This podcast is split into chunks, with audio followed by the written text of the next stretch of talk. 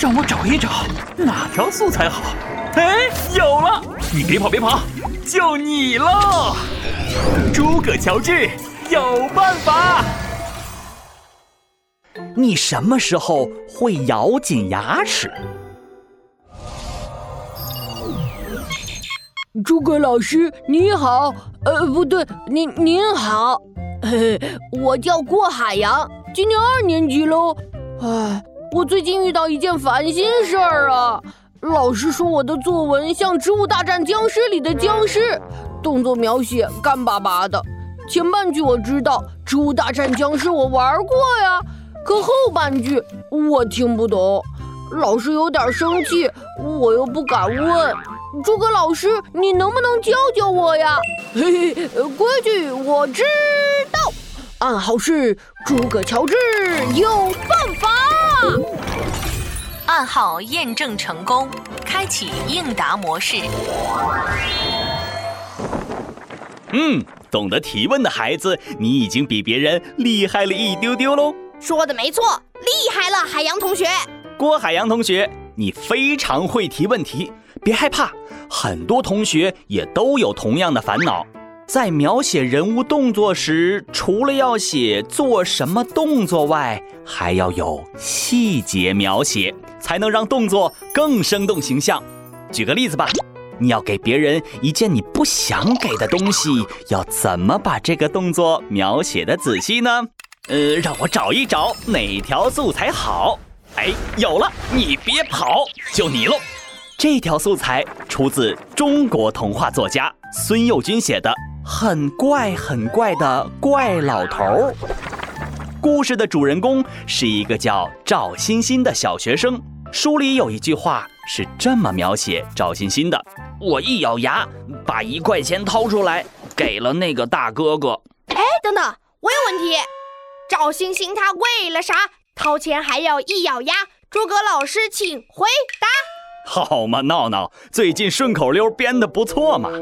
这赵欣欣掏钱为什么要咬牙切齿嘞？答案就是舍不得。作者用一咬牙这个动作细节，表现出赵欣欣不想给钱，但又不得不给钱的复杂心理。读起来那是一个生动形象啊。哦，你这么一说，我也想起来了。今天早上我也咬牙了。什么咬牙？你为啥咬牙？呃，早上我拿了我老爸的手机，躲在厕所里偷偷玩游戏，玩太久了，暴露了。老爸进来叫我把手机还给他，我当时就是一咬牙，把手机还给了爸爸。呃，在厕所玩游戏你也不嫌臭啊！闹闹，那我也有个问题问你。闹闹闹闹，请回答，你到底是为了啥还个手机还要一咬牙？当然是舍不得，不想把手机还给老爸呗。对喽，同学们，如果你们要给一件不想给的东西，就可以用上这个素材。哦，我懂了，这段素材我还可以用在刘子豪身上，我可以这样写，嘿嘿。因为打赌输了，刘子豪一咬牙，把漫画书从书桌里掏了出来，交给了得意洋洋的我。哟，相当不错，用得很准确。不过，你和子豪打的什么赌啊？这个嘛，嘿嘿，子豪和我打赌，说他一分钟跳绳能跳到九十五下。哦，那结果呢？结果吧，离九十五下吧就差了一点儿，跳了九点五下，哈哈。本来只跳了九下的，他最后一下被绳子绊住了脚，我好心给他算半下。哎呀，子豪最近可能吃的太多，又不运动。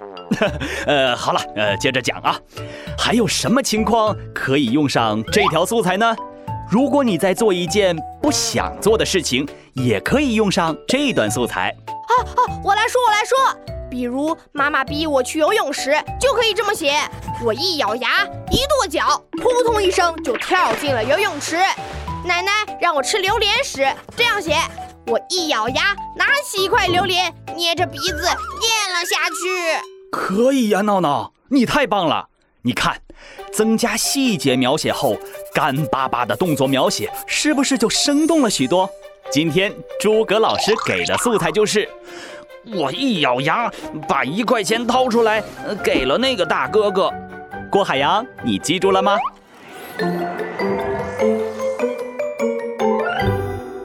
好了，今天就到这里。每天五分钟，积累素材很轻松。你还有什么写作文的问题？欢迎你来问。只要你说出暗号，我的作文素材机就会告诉你答案。听完你就会写作文喽。我是从来不布置作业也不发脾气的诸葛老师，哈哈，拜拜。